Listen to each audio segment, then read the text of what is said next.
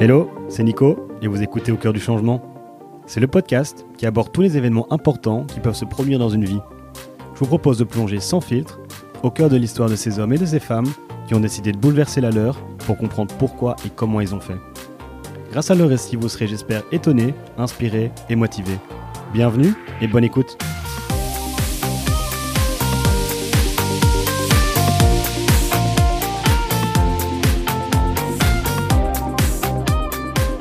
Dans l'épisode d'aujourd'hui, je parle avec Céline.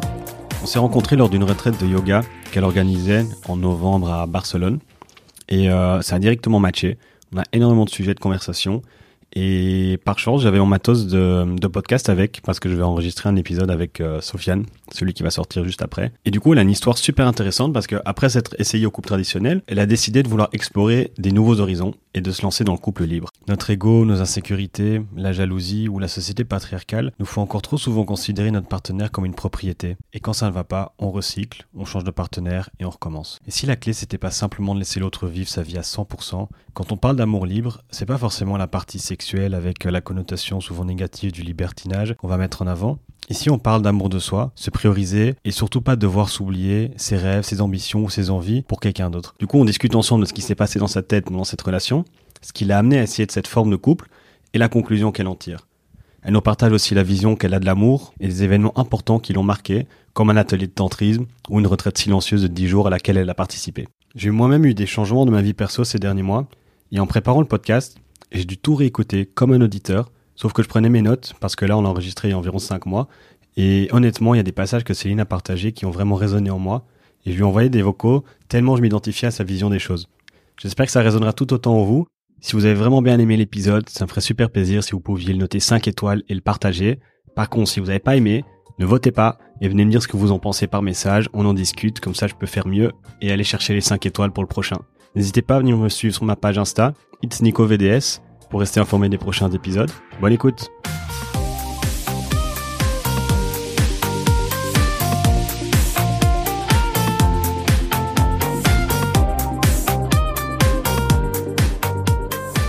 Putain, j'ai la même réaction. Suis là. Oh, Oh, non. il m'a pensé à moi. Attends, attends. Là, tout de suite, j'étais au téléphone avec elle et je disais Et t'es content de me revoir Et genre, je voulais, euh, je dis, euh, ouais, du coup, je rentre demain et tout. Mhm. euh, tu fais quoi demain? On dort ensemble. Enfin, et puis elle dit, ouais, mais ouais, je graffe ma gare. Après, on va peut-être manger un bout et tout. Du coup, c'est peut-être mieux mardi. Wow. Comment ça? Mais du coup, non, on va quand même dormir ensemble lundi. Enfin, parce que c'est juste qu'on passe pas la soirée ensemble. On dormir ensemble. Ouais, du coup, mais... Après, c'est, enfin, tu vois, après, euh, genre le truc, c'est que nous, on fait nos plans et après, on n'accepte pas que eux font leurs plans nous. Gros égoïste. Mais ouais, ouais, grave. Ouais, c'est chaud. Alors, euh, ben, en soi, on a commencé. Ça fait On a commencé Cool. J'étais, j'étais, euh, Cool, cool, cool. Non, c'est bien de commencer comme ça. ouais, mais, enfin, je vais pas mettre le début. Bien hein, sûr, bien sûr, sinon, bien sûr, Laurie, bien sûr. va entendre tout ça. le type qui, qui se crame en live. C'est, ouais, laisse tomber. Ça se passe pas comme ça. Euh, du coup, du coup quoi? Petite Ouais. intro. Petite intro. Petite intro parce que parce que il y a, il y, a, y a trop il y a trop de choses à dire là. Il y a Ouais. trop de choses. Euh, déjà, on est on est à Barcelone. Je suis parti faire euh, une retraite yoga avec Iris Retreat, qui est offi- officiellement euh, lancée par euh, Céline. Donc Iris était le nom de ton chien, si je ne me trompe pas. c'est ça. Et euh, et en fait, on se connaît depuis 24 Quarante- heures, non. 48 heures. Ouais, max 48. Et c'est euh, c'est c'est c'est c'est euh, c'est abusé. C'est Ouais, de- dingue, tous les sujets de conversation. Ouais, on, on est on est parti sur tellement de sujets. Et pour- Enfin, pourtant il y, a- il y, a- y avait énormément, enfin énormément de personnes à la retraite. Enfin, on était une, dizaine. Et euh, et à chaque fois qu'on avait un sujet, on était prêt à partir dans un, une énorme Un discussion. gros débat, Un ouais. gros débat, exactement. Et, euh, et donc, ben, j'ai mon matos de podcast parce que ben, je vais, j'ai, enfin, je vais faire le, le podcast de, de Sofiane Mhm. qui, qui est Sophody. Donc pour euh, pour ceux qui écoutent, c'est le podcast juste euh, avant celui-ci ou juste Mhm, après. On verra bien comment ça ça se mettra dans dans la dans la suite des épisodes. Mais on est on, on a des on a des sujets euh, sur le, le, le tantrisme, sur la méditation, sur euh, les couples libres, sur la vie en général, comment gérer un couple. Enfin, c'était c'était tellement large que je me suis dit, il faut absolument faire un podcast avec Céline. Enregistrer ça, ouais. Ouais. Donc nous voilà dans le podcast. Donc on va faire euh, comme d'habitude une petite présentation dans laquelle Mhm. je vais te demander de donner ton nom, ton prénom, ton âge, euh, la ville dans laquelle tu habites, Mhm. euh, et puis un toc que tu as Ok. si tu as réussi à en trouver. un. Ouais. Ouais, réussi. J'y ai un peu pensé, Ok. ouais. Du coup, euh, je m'appelle Céline, j'ai 28 ans, je suis belge d'origine, mais ça fait bientôt 5 ans que j'habite plus en Belgique et j'habite à Barcelone depuis 4 ans. Avant ça, j'habitais, enfin, j'ai fait un an de backpack en Australie. Et le TOC, mon petit TOC, j'y réfléchis, c'est encore un truc qui s'est passé euh, aujourd'hui. On en a, un- Ah ouais? on en a un tout petit peu parlé. euh, Ensemble? Ouais. En gros, quand je suis un, un- dans un endroit où il y a plus de... Un événement social où il y a plus de 4-5 personnes, euh, ça me donne un petit peu d'anxiété. Et je sais pas si t'as remarqué, là, on était, on était au resto, on vient de revenir. Et plusieurs fois, je me lève et je me casse et je vais, et je vais soit aux toilettes, soit s'il y a des escaliers au resto, je vais dans les escaliers ou soit j'ai besoin d'une bouffée d'air et de me retrouver toute seule avec, euh, avec moi-même pendant deux minutes. Ouais. Euh, ouais, je sais pas, j'ai comme, j'ai, ça me donne comme un petit peu d'anxiété malgré que c'était hyper bonne vibe et que, et que, et que j'adorais les gens avec qui on était en train de partager ce moment. Quand je suis avec un groupe de personnes de, je pense que c'est plus de trois personnes, j'ai besoin de, de prendre l'air et pour ça j'ai besoin de recharger mes batteries en, euh, en m'isolant un petit peu. Et, euh, et j'ai, j'ai, remarqué ça, je pense que ça fait un an environ que j'ai remarqué ça que ce soit euh, que ce soit un, un resto avec des potes, que ce soit un dîner de famille, euh, que ce soit une retraite. J'ai fait j'ai fait ça à la dernière retraite que j'ai euh, euh, que j'ai faite. C'était pas moi qui l'organisais, c'était une retraite où j'étais une participante. Le fait d'être avec beaucoup de gens, ça me ça me crée un petit peu d'anxiété. Ok. T'as- Excellent. Enfin, j'adore parce qu'en fait, en effet, je t'ai vu te lever. Moi, je Ouais. pensais que tu allais faire ton petit pipi. Ouais. Mais, euh, mais je savais pas que c'était parce qu'il y avait Ouais, un, un, un côté hein. euh, anxiogène à Un être avec les gens. ouais, ouais, ouais. Enfin, je je je- c'est excellent, mais je trouve ça excellent de- Ouais. de, de connaître le background, on va dire. Ouais, d'analyser ça et, de, et, de, et de, le comprendre parce que je Mhm. pense que je fais ça depuis hyper longtemps parce que j'ai vraiment un souvenir de moi même quand j'étais petite ou quand ou dans le début de mon adolescence. Je, je pense que j'ai toujours fait ça, mais ça fait vraiment un an que je m'en suis rendu compte que Mhm.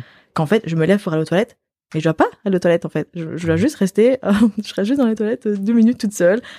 Je prends ma respiration et puis je reviens, euh, je reviens recharger. Ok.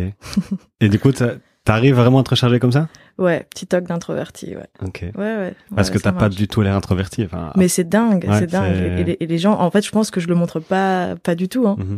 Parce que après, quand je reviens à table, je suis hyper, euh, hyper joyeuse, hyper, euh, Ouais. Hyper à parler avec tout le monde. Mhm. Donc, euh, Ouais. Et, et surtout, enfin, on a eu une, une super chouette connexion aussi parce que on était tous les deux extravertis au moment où on connectait. Donc c'était c'était très bizarre. Et il y a, enfin, je, je le disais à quelqu'un, c'est comme si on on se connaissait depuis toujours Ouais. et que t'étais ma pote d'enfance, quoi. Ouais. Et avec quelqu'un d'introverti, c'est compliqué d'arriver à avoir ce vrai. genre de, de connexion rapidement. C'est vrai. Mais après, t'as aussi une petite vibe, une petite vibe introvertie aussi. Et je pense Ouais. que, enfin, tu vois, je pense que je connecte bien avec, euh, avec les gens qui, qui sont extrovertis, mais qui ont aussi besoin de, d'avoir leur petit Mhm. Leur temps, petit moment, ouais. leur petit moment. Mais tu disais là tout de suite qu'on avait déjà parlé, et donc je- j'étais curieux. Et puis quand t'as t'as- t'as expliqué que tu que t'étais parti pendant le resto, je savais pas où t'allais en venir. Mhm. Mais en, en effet, ouais, on, on en avait parlé, et c'était, euh, je pense pas que c'est aujourd'hui, mais c'était hier. Ouais. Et euh, et je pense que c'était après avoir passé la, la journée avec tout le monde. Mhm. Moi, je suis reparti à l'hostel, Mhm. me poser un peu, euh, bosser sur mes photos, etc. J'avais juste Mhm. besoin d'être dans ma bulle. Et tu m'avais demandé, mais enfin, toi, t'as fait quoi? T'étais pas avec les autres? Je fais, je sais pas, j'avais juste Ouais, besoin ouais. de d'être avec moi-même, quoi, me recharger. Et, Mais ouais, et je me suis ce- trop retrouvée là-dedans. Quand t'as dit ça, j'a- j'aurais fait la même chose à ta place. Ouais, Grave. excellent. Voilà, j'adore, j'adore, j'adore. Le podcast, le podca- podcast commence trop bien parce que j'en apprends encore plus. Ouais. Tout, tout ce week-end, euh, pour ceux qui nous écoutent, j'ai dû me retenir de poser des questions pour essayer de faire en sorte que ce podcast soit le plus réel possible parce que j'ai pas envie que De spoiler, en fait. de, ouais de, de, de moi-même être spoilé et du coup sûr. de de devoir poser des questions comme un, un robot j'ai envie que ça reste naturel Mhm. et que les gens qui écoutent puissent euh, puissent vivre le podcast comme si en fait ils étaient dans la conversation Grave. et euh, et du coup j'adore j'adore parce que là je- directement je, je découvre une nouvelle chose euh, par rapport à Barça donc t'es arrivé il y a il y a cinq ans c'est ça? Ou trois Euh, ans? Ouais, Attends. attends. euh, ouais, dans Barcelone, Barcelone, dans la ville, ça fait trois ans, et en Mhm. Espagne, ça fait quatre ans. Ok. Euh, la première année, je vivais en dehors de Barcelone, dans un dans un petit village, bah, là où habite euh, Amandine, qui est la cofondatrice des retraites à Barcelone. Euh, j'ai vécu là pendant un an parce que j'avais mon copain était catalan et il venait de là-bas. Donc j'ai vécu dans ce petit village pendant un an jusqu'à vraiment en avoir marre parce que c'était c'était full euh, c'était c'était sympa mais il y avait beaucoup de grand-mères, beaucoup de bébés, pas beaucoup de gens de mon âge. Euh, en gros, j'ai d'ailleurs, tu sais, enfin où ça jump sur plein de sujets. Le con- on parlait on a on a un peu euh, échangé sur le, le confinement qu'on a passé en en Mhm. 2020 Ouais. et moi, j'ai pas l'impression de l'avoir vécu si mal parce que j'ai, j'avais l'impression déjà d'avoir vécu euh, un lockdown quand j'étais dans ce petit, dans, dans ce petit village en dehors de Mhm. Barcelone, Euh, parce que j'avais pas, ben, j'avais clairement aucun pote à Barcelone Euh, vu que je venais d'arriver, je parlais pas espagnol, j'avais que mon copain euh, catalan Mhm. Sa famille, les deux trois potes qui m'avaient présenté et euh, et vraiment pendant un an ma vie c'était euh, essayer de me consacrer de me consacrer à apprendre l'espagnol, à me consacrer à apprendre le yoga, mais je faisais ça vraiment toute seule euh, de moi-même et et clairement après après un an j'ai vraiment ressenti le besoin de de bouger de là et et de partir Mhm. vivre en ville à Barcelone Tu te sentais toute seule en fait là-bas du coup. je me sentais grave seule, mais en même temps, ça m'a bien, bien appris à, à aimer ma propre présence. Et, et maintenant, je, bah, du coup, je pense que j'ai pas hyper mal vécu le confinement que j'ai passé toute seule, mais on, on en reviendra après.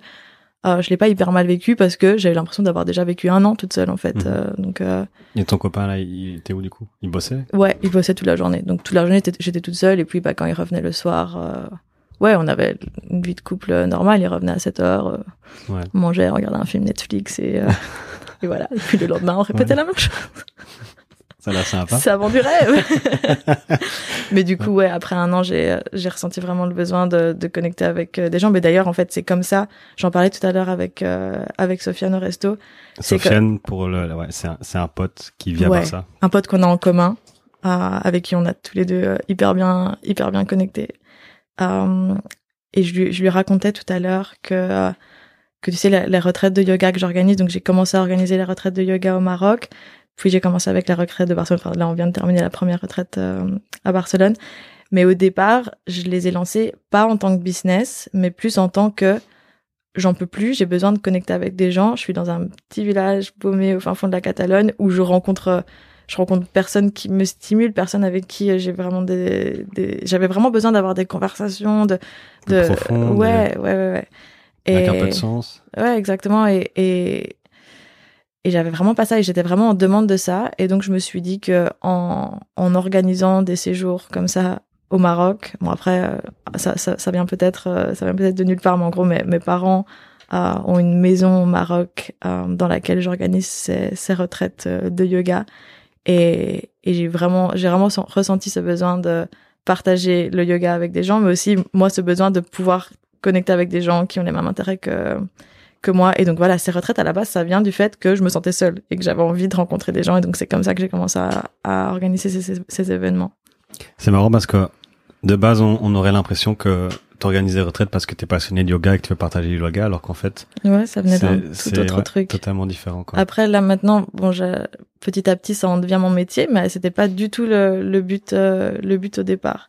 Mhm. Et, euh, et je pense que ça m'a, enfin, ces retraites, ça m'a énormément appris sur moi-même et avec, euh, et ça m'a énormément appris euh, à propos de, du genre de personnes, euh, euh, le genre de personnes du- duquel j'ai envie de m'entourer.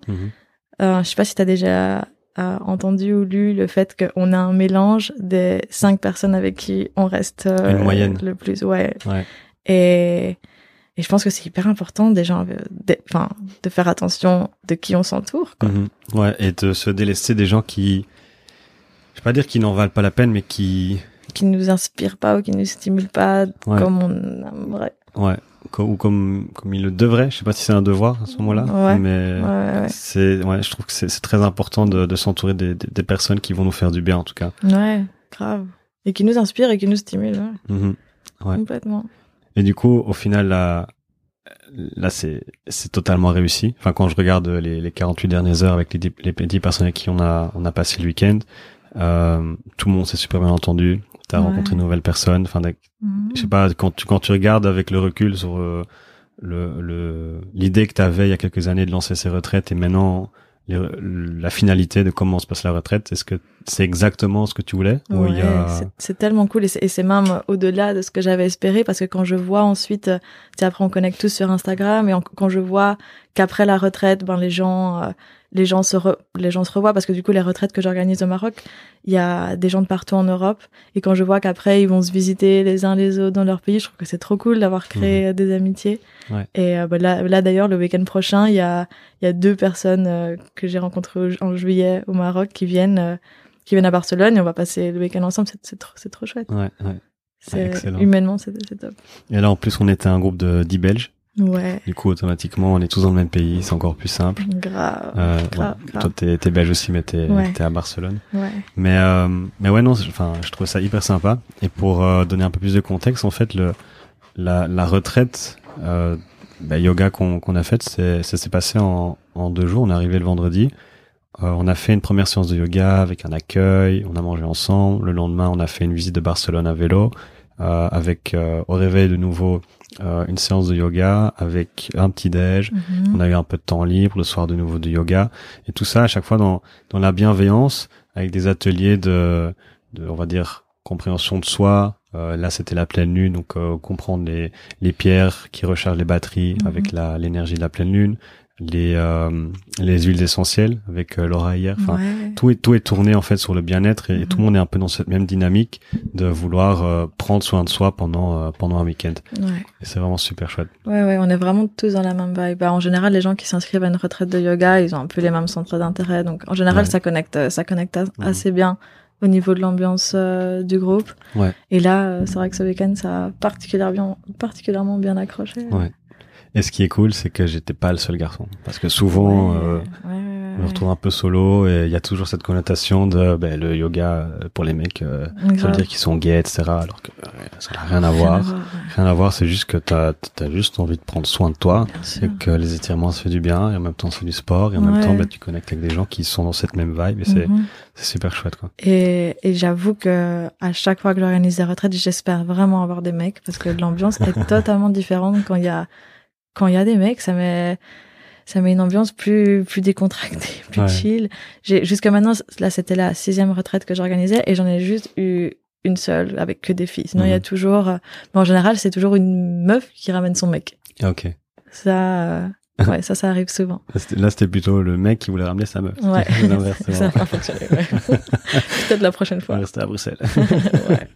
Ouais, mais c'est vrai que euh, même au niveau des sujets, je pense que c'est parfois un peu plus léger. Mhm. Et euh, enfin, enfin moi, surtout Ouais. moi qui suis très cru et je balance tout ce qui me Mhm. passe par la tête en général. Euh, dans le podcast un peu moins, mais euh, Mhm. mais du coup ça, ouais, c'est toujours Ouais, euh, ouais. toujours très très léger et ça Mhm. permet de d'avoir des Ça détend bien vibes. l'atmosphère.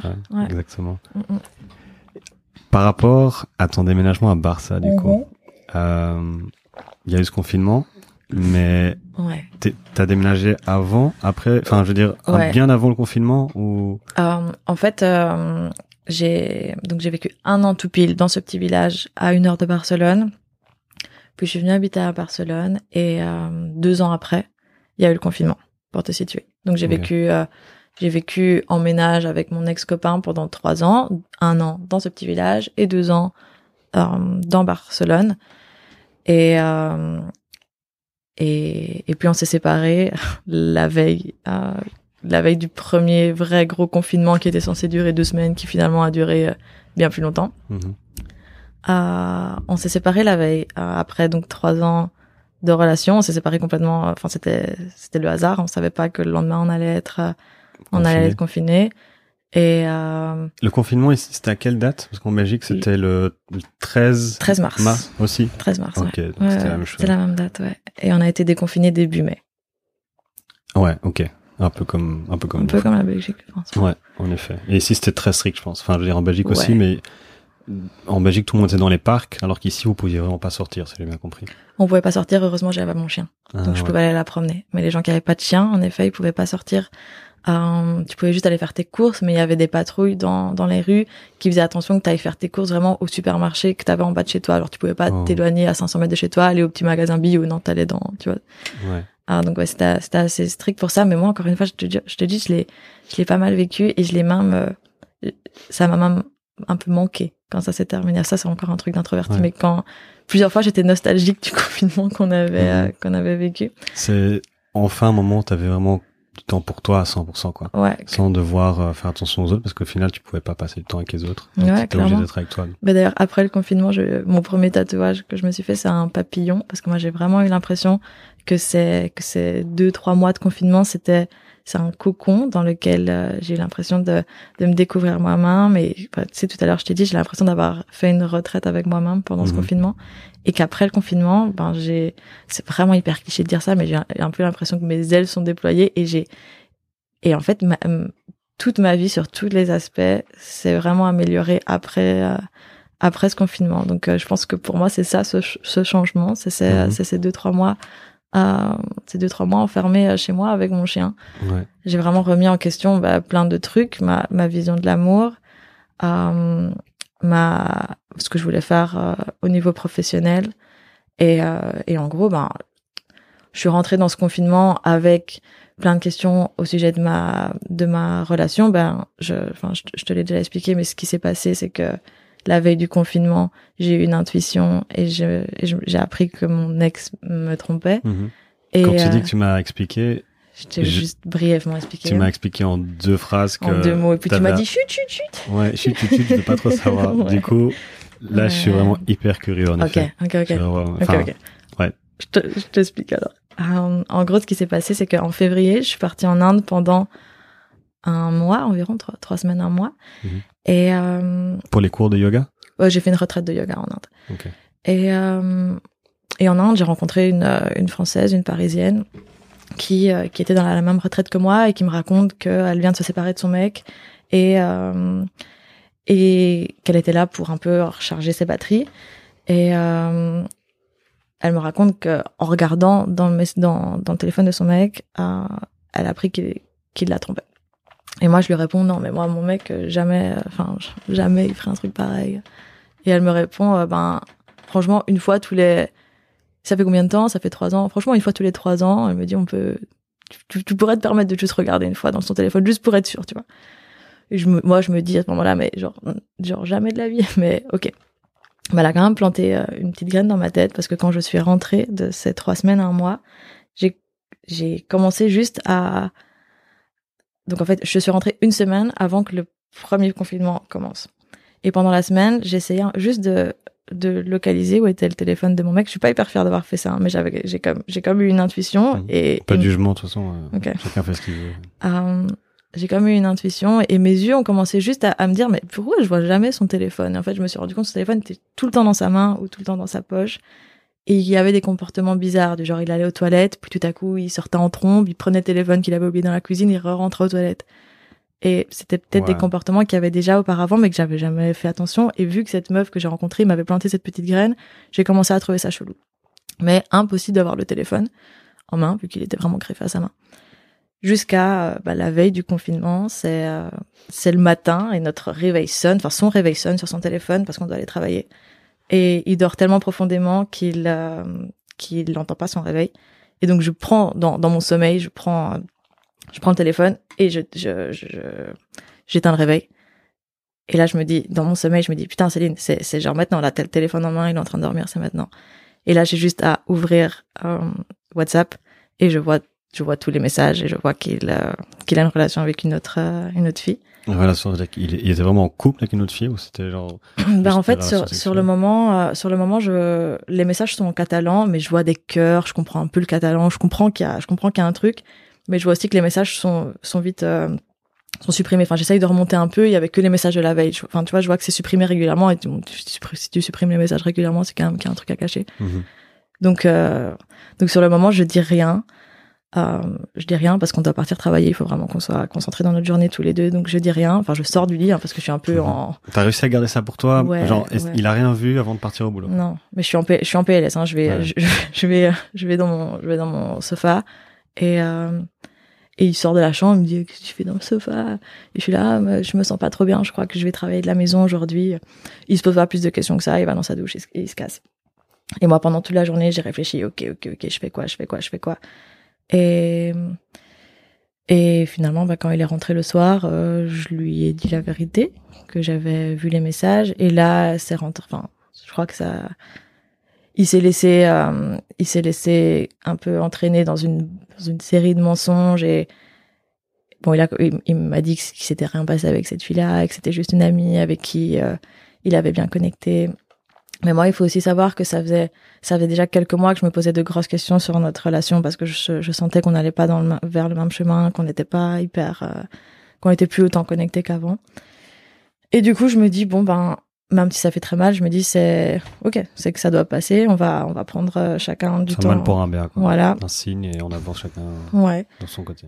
Et en même temps, j'ai envie de le croire quand il me dit, tu sais, il n'est pas écrit dans les messages, on a couché ensemble, on a une relation, donc j'ai envie de le croire quand il me dit c'est juste une amie, même si j'ai quand même des petits, des petits, euh, des petites intuitions du ouais, mais pourquoi tu supprimerais les messages? C'était, euh, c'était juste une amie. Mais, mais bon, je me dis j'ai envie de le croire. Euh, mais on se sépare quand même, on se sépare quand même. Donc il repart vivre chez ses parents. Euh, je lui dis, je lui dis juste de partir chez ses parents quelques jours, mais en fait le lendemain confinement. Donc le mmh. lendemain, euh, ben, il y a pas moyen. Ses parents habitent en dehors de la ville, donc pas moyen de revenir à Barcelone. Et en fait, heureusement, quoi, heureusement parce que c'est comme ça qu'a commencé tout, euh, ben, tout un, un, cheminement pour moi de, de, ben, de remise en question et de est-ce qu'en fait c'est vraiment ça que je veux? Et, en fait je me suis rendu compte que j'étais aussi très très heureuse euh, sans, sans lui. Et euh, il y avait déjà il y avait déjà eu pas mal de tromperies, euh, que ce soit de mon côté ou du côté de mes de mes copains. Et euh, toi jamais? Si si, de mon côté aussi. Ah, de mon côté, des deux côtés.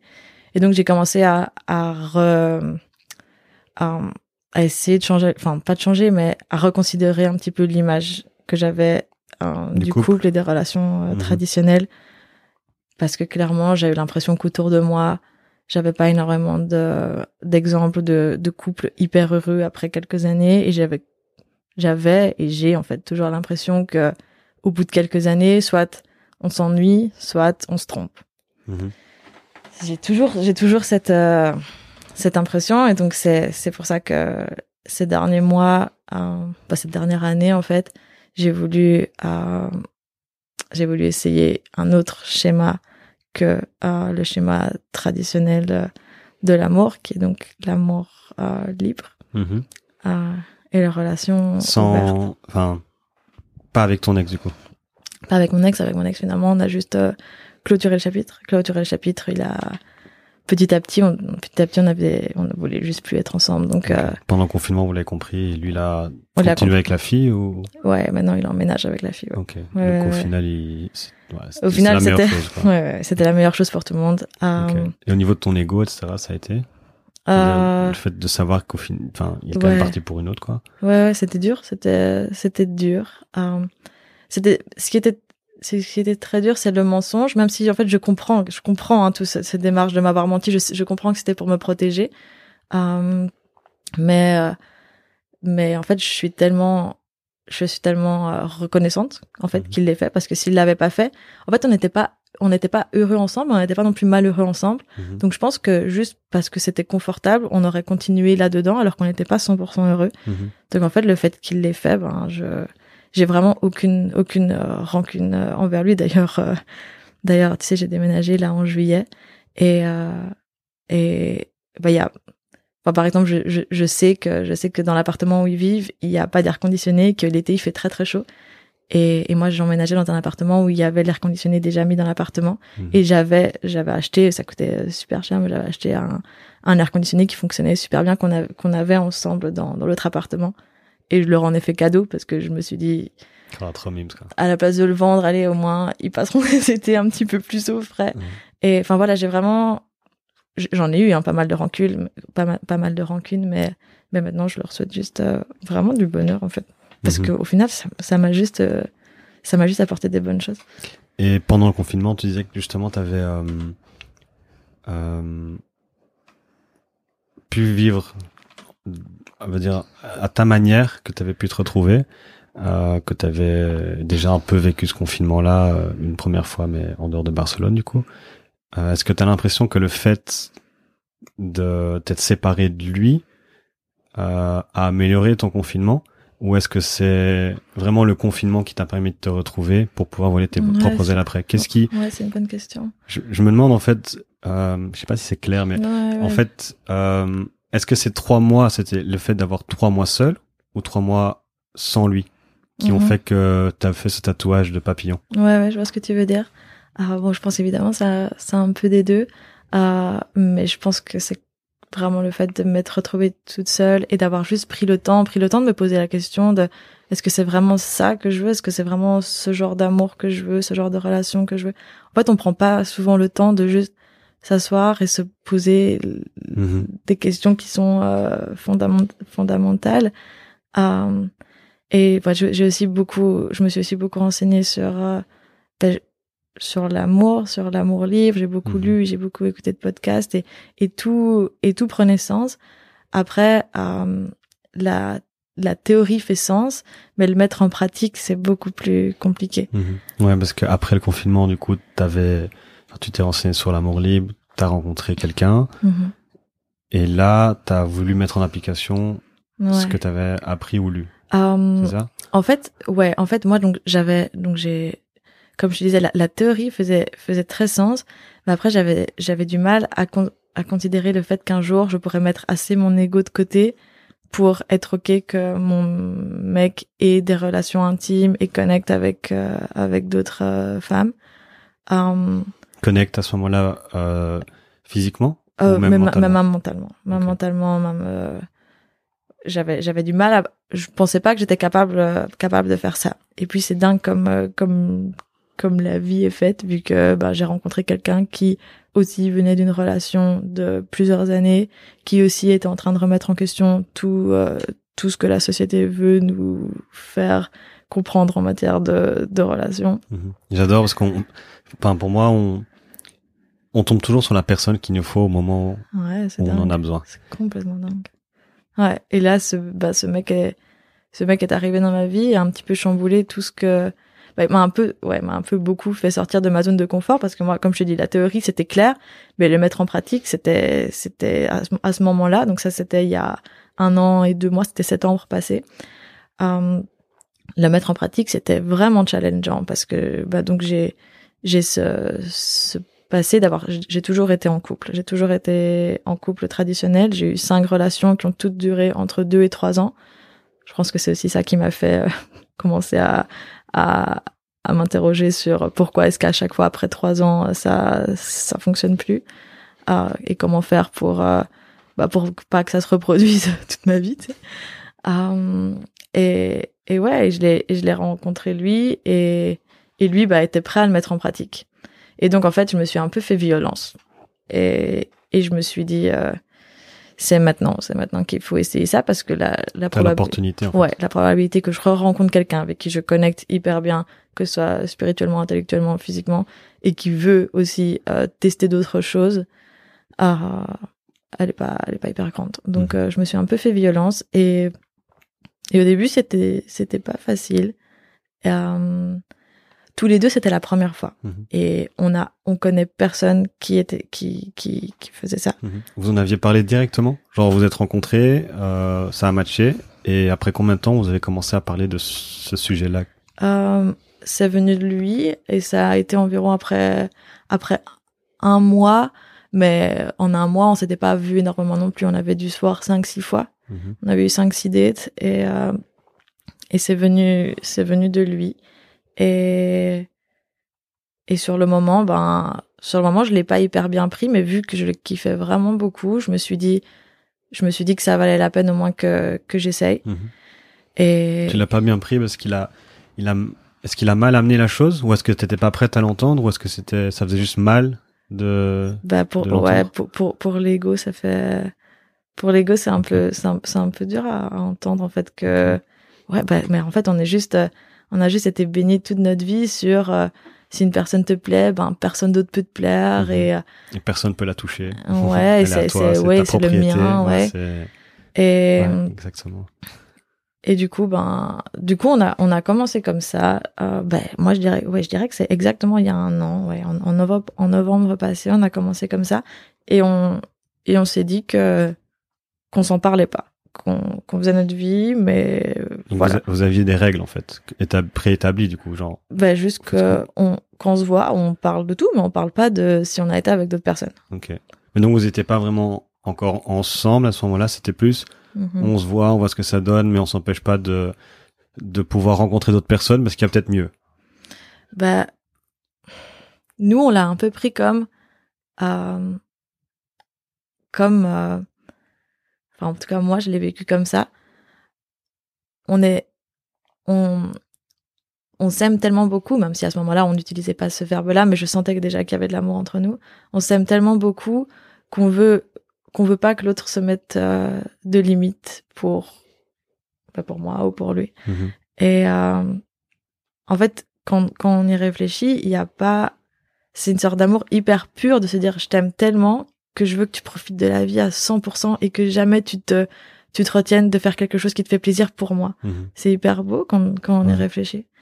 Et euh, bon, moi, j'ai plutôt essayé de, j'ai essayé de le voir comme ça et on se répétait très très très souvent l'un l'autre que on est qu'on essayait ce genre de ce, ce- cette nouvelle manière de d'appréhender les relations pas parce qu'on n'était pas suffisant l'un pour l'autre mais juste parce que on voulait que l'autre soit au maximum de son de son bonheur et euh, moi ça m'a pris ça m'a pris quand même quelques mois ça a, ça a bien dû me prendre trois quatre mois pour euh, être fluide avec ça et et profiter de ça Mhm. bon en gros ça m'a pris jusqu'à rencontrer quelqu'un d'autre avec qui j'ai très fort connecté Mhm. et ça c'était Lui, pendant les 3-4 mois, il voyait déjà des filles? je sais pas Tu sais toujours pas en non fait. Vous je n'en avez pas, parlé. on en a jamais reparlé On en a jamais reparlé et euh, mais j'assume que oui je, je, je pense que oui mais je Mhm. connais pas les détails et et en fait on a on a aussi une autre euh, enfin on a je, dis beaucoup on mais en tout cas moi j'ai une théorie que euh, on appelle ça parce qu'on on parle anglais entre ensemble et on appelle ça um, noises avoir des des bruits dans la tête. On veut pas créer de bruit inutile de- je sais pas si bruit je me fais comprendre mais des bruits inutiles dans notre esprit qui pourraient faire que on n'est pas en paix Mhm. et en fait, je pense sincèrement que si on, que si on, si je savais, si je savais clairement avec avec quelle personne il a été, comment ça s'est passé, Ça devrait tracasser tout le temps. ça m'aurait tracassé tout le temps. Et en fait, c'est inutile. C'est Mhm. juste de la curiosité malsaine. Ouais. Et euh, et donc ouais, donc on a fait le choix de pas de pas en de pas en parler jusqu'à ce que ben ouais après 3 4 5 mois, je sais pas trop, je sais pas, c'était en février, c'était en février hein, de de cette année. Je je rencontre moi-même un un autre mec avec qui je connecte. À savoir que là, on est, euh, on est, mi-novembre, novembre, ouais. mi-novembre euh, 2020. Pour ceux qui 2020, ouais. écoutent plus tard, Ouais, ou ouais, on ouais. sait jamais. Donc en février 2020, t'as rencontré Ouais. quelqu'un avec qui t'as Avec, connecté. Et là, tout a pris sens. Là, je me suis, là, en fait, j'ai, j'ai, là, en fait, ça faisait sens qu'on pouvait clairement connecter de dingue avec une personne sans que ça fasse diminuer l'amour et la connexion qu'on avait avec cette autre personne. Mhm. Et, euh, ouais, et là, toute la théorie que je connaissais, ben, j'ai, j'ai réussi à la mettre, euh, à la mettre en pratique. Et, et à enfin, euh, profiter à fond de, ben, de, ce- de ce couple, de cette manière de, d'appréhender le couple. Quand tu dis profiter à fond de cette, de cette manière d'appréhender le couple, c'est justement en consommant la relation avec l'autre personne avec qui tu connectais, tout en restant amoureuse de ton Mm. Ouais. copain. Et en fait, tu comprends que que l'amour, ça, ça se multiplie. En fait, tout l'amour que je recevais avec euh, cette deuxième personne, après, je j'avais l'impression que j'avais que j'étais tellement rechargée d'amour que je lui donnais encore plus d'amour à à mon copain actuel. Mhm. Et c'était, on- j'étais dans une spirale d'amour. Et malgré qu'on n'en parlait pas avec lui, j'avais l'impression qu'il était dans cette spirale aussi. Et donc vraiment pendant, pendant, euh, pff, euh, de février à juin environ, on était vraiment dans une spirale d'amour qui était, c'était, c'était très très beau. Mhm. Et c'était très dans la bienveillance et très aussi dans, dans la, dans la transparence parce qu'on a, on a fini par en parler. Ok. Donc moi, quand j'ai vraiment fort connecté avec cette autre personne, euh, j'ai ressenti le besoin de d'être transparente avec lui parce que ça prenait vraiment de plus en plus de place dans ma vie, de plus en plus de temps dans ma Mhm. vie. Et- L'autre personne prenait de plus en plus Ouais, de temps. Ok. ouais. Donc c'est comme si à ce moment-là, tu avais deux copains, on va dire. Ouais. À deux copains plein temps. Euh, c'était très intense à gérer. Ok. Très intense. Euh, pas spécialement compliqué parce que du coup, on était grave dans la transparence. Mhm. Euh, il le savait, je le savais. En Et- fait, en fait, je devrais dire les prénoms parce que sinon ça va toujours être. Mais, c'est- mais, mais je peux dire les prénoms, c'est pas grave. Ouais, c'est toi qui vois. Ok. Euh, Guillermo, c'est mon, c'est mon copain actuel, celui avec qui j'ai commencé l'amour libre.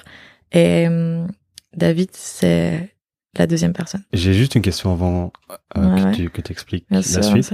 Est-ce que, sachant que tu donnais du coup de l'amour aux deux, que tu recevais de l'amour des deux, à quel moment est-ce que avais du temps pour donner de l'amour à toi-même Grave. Mais en fait, c'est ça qui s'est passé. Ok. C'est exactement ça qui s'est passé. Je, je vais, je vais en venir. Euh, donc, en gros, juste pour te remettre dans le contexte, euh, je ne savais pas ce que faisait Guillermo avec d'autres filles. Ouais. Par contre, je savais que David avait une copine avec qui il était en amour libre aussi. Et en fait, quand, quand David me parlait de, de comment ça se passait avec sa copine, c'était, je ressentais juste du bonheur pour eux. Et j'étais contente de le savoir. Et on parlait souvent, moi je lui parlais souvent de ma relation avec Guillermo, lui me parlait souvent de sa relation avec sa copine. Et on se donnait des conseils l'un l'autre. Et, et c'était, il n'y avait pas de jalousie, il n'y avait pas d'ego, c'était hyper chill. Après, c'est une relation qui a quand même été éphémère parce que ça a duré de février à juin. Mhm. Après, on en vient à quand est-ce que j'ai, quand est-ce que j'avais du temps pour me donner de l'amour à moi, pour me retrouver toute seule. Comme je disais, c'est hyper important pour Mhm. moi. Euh, clairement, de février à juin, en juin, j'ai commencé à être euh, vraiment euh, overwhelmed, comment on dit là. Ouais. Tu vois, genre, Dépassé par, ouais, euh, dépassé par euh, par la situation. mhm. Et ça a commencé vraiment à me à me, fat- à me fatiguer, pas pas dans le sens que ça m'ennuyait, mais dans le sens où j'étais un peu épuisée. Ouais, tu devais trop t'investir dans, Ouais, dans ouais. deux autres choses et, et ça, en fait, Ça même si t'étais nourri en même temps, ça, ça, à un moment donné, ça t'épuisait dans, Ouais. Et enfin, ça- physiquement et mentalement, je suppose. Grave, et ça prenait trop, de- trop de place, trop de place mentalement dans, dans ma vie. De...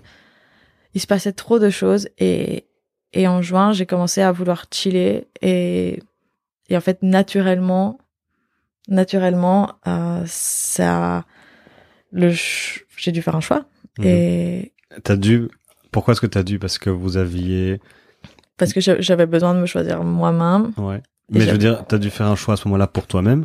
Mais donc, est-ce que t'as dû faire un choix entre David et Guillermo? Mhm. Et est-ce que, enfin, est-ce que Guillermo, à un moment donné, t'a dit, il faut faire un choix? Ou est-ce que Ah. toi-même, tu, tu t'es dit, là, c'est vraiment pour moi-même, je peux plus continuer comme ça parce que je suis en train de me perdre? Ouais. Euh, non, Guillermo m'a jamais demandé de faire un choix. Euh, c'est vraiment moi qui ai ressenti le besoin de devoir, euh, de devoir faire un choix. Ça faisait. En fait, je l'ai un peu vécu comme une expérience et.